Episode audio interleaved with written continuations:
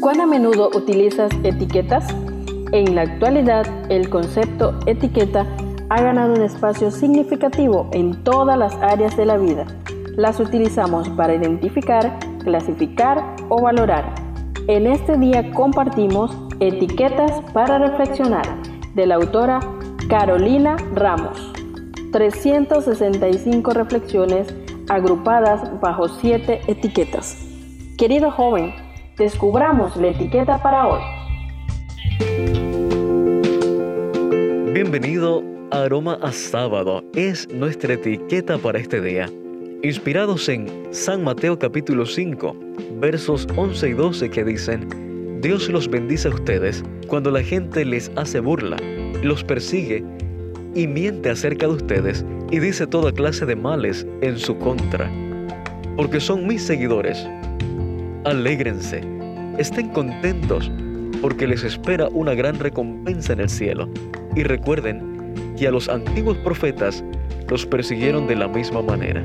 San Mateo capítulo 5 versos 11 y 12. La reflexión para este día se titula A ustedes.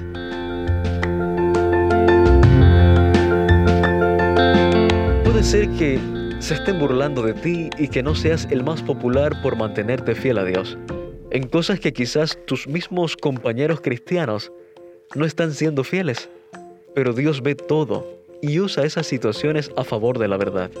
Recuerda el ejemplo de Esteban. Su muerte pareció un gran golpe para la nueva fe cristiana, pero el fervor de Pablo por perseguir cristianos, una vez trocado en pasión por el Evangelio, fue una semilla de multiplicados frutos. Cuando Pablo estuvo preso, el mensaje llegó a los cortes más importantes y alcanzó lugares que nunca hubiese alcanzado de otra forma. Cuando los mártires fueron devorados por los leones o quemados vivos, el Evangelio se esparció mucho más rápido.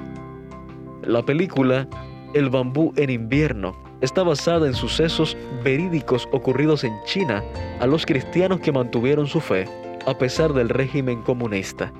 En cierta escena estremecedora, un grupo de creyentes se sumerge en las aguas de un río para bautizarse, mientras los soldados se lanzan contra ellos para matarlos. Pero tanto el padre de una de las fieles como el capitán que dio la orden de matanza, al ver la fe inquebrantable de ellos, terminan aceptando la Biblia. El bambú es cortado y a veces sufre por el crudo invierno, pero vuelve a crecer más fuerte.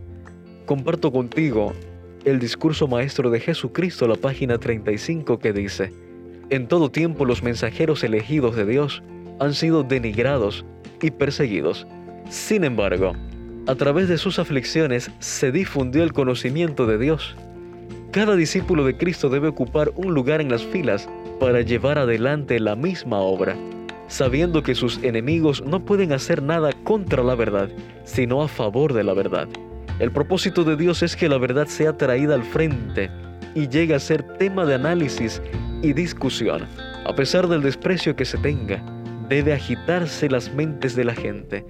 Todo conflicto, todo vituperio, todo esfuerzo por limitar la verdad de conciencia es un medio de Dios para despertar las mentes que de otra manera dormirían. Querido joven, ¿qué está generando tu vida hoy?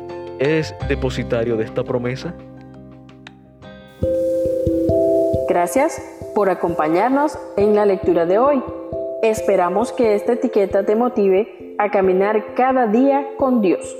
Te esperamos en nuestro próximo programa.